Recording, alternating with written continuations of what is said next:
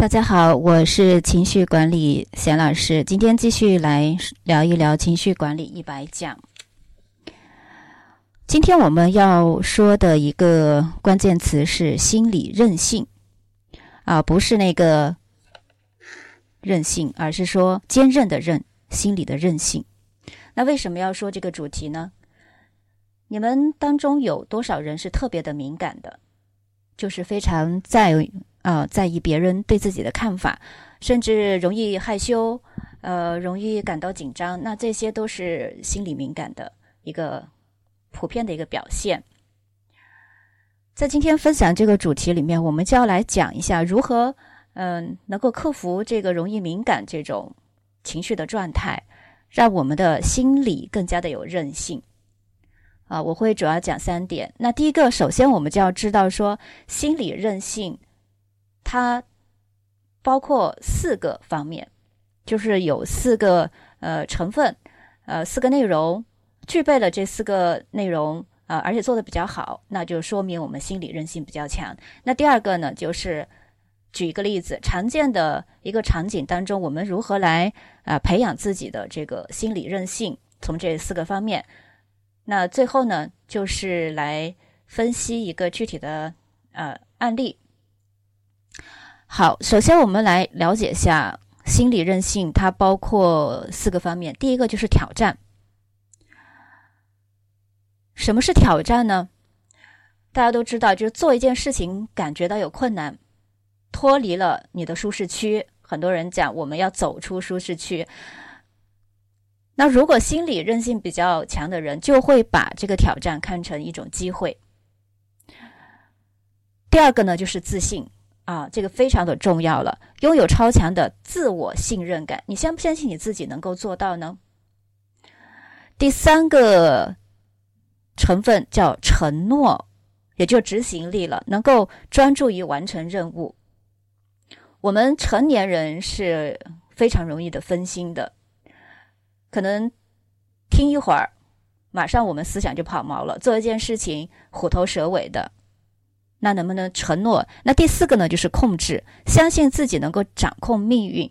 那其实呢，能够掌控我们的情绪，就已经是非常的有呃控制力了。所以心理韧性呢，总结一下，它有四个成分：第一个是挑战，第二个是自信，第三个呢是承诺，第四个是控制。我们举一个常见的一个例子啊，比如说你要去呃应聘。我们就拿刚刚走出校门的呃新鲜人来讲，去应聘一个职位。那这个时候，通常我们的表现都会觉得有些紧张。嗯，那当面试官问到你一个比较尖锐的问题，就比如说，呃，看你的这个成长经历啊，呃，你来自农村，然后呢，你的学历也不高，你在的这个学校呢，也不是重点大学，你。嗯，凭什么认为自己能够胜任这份工作呢？这是个非常尖锐的问题。那如果是心理韧性比较大，呃，心理比较强大的人，他这个时候就能够相对平静的来回答。比如说，呃，我认为呢，一个人的能力或者他未来的发展空间呢，呃，不是由他的呃出身背景甚至学历来决定的。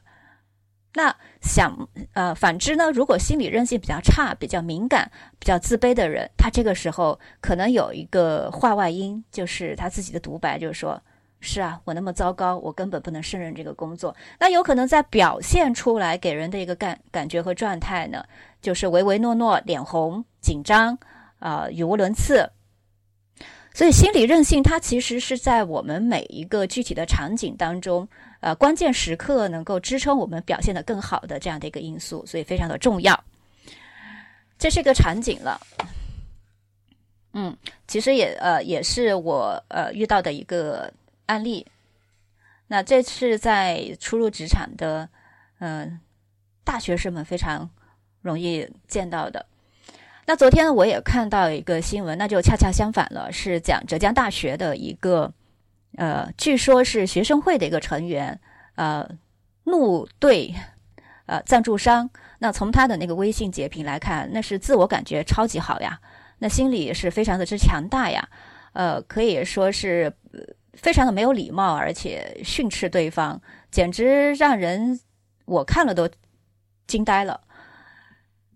那这样的人呢，我们后面会讲到他的大概分析一下他的心理模型是个什么样的。那这种人，我自己给的评论是说是呃没有情商的废物典型啊。这个话可能说的有点过分，但其实呢。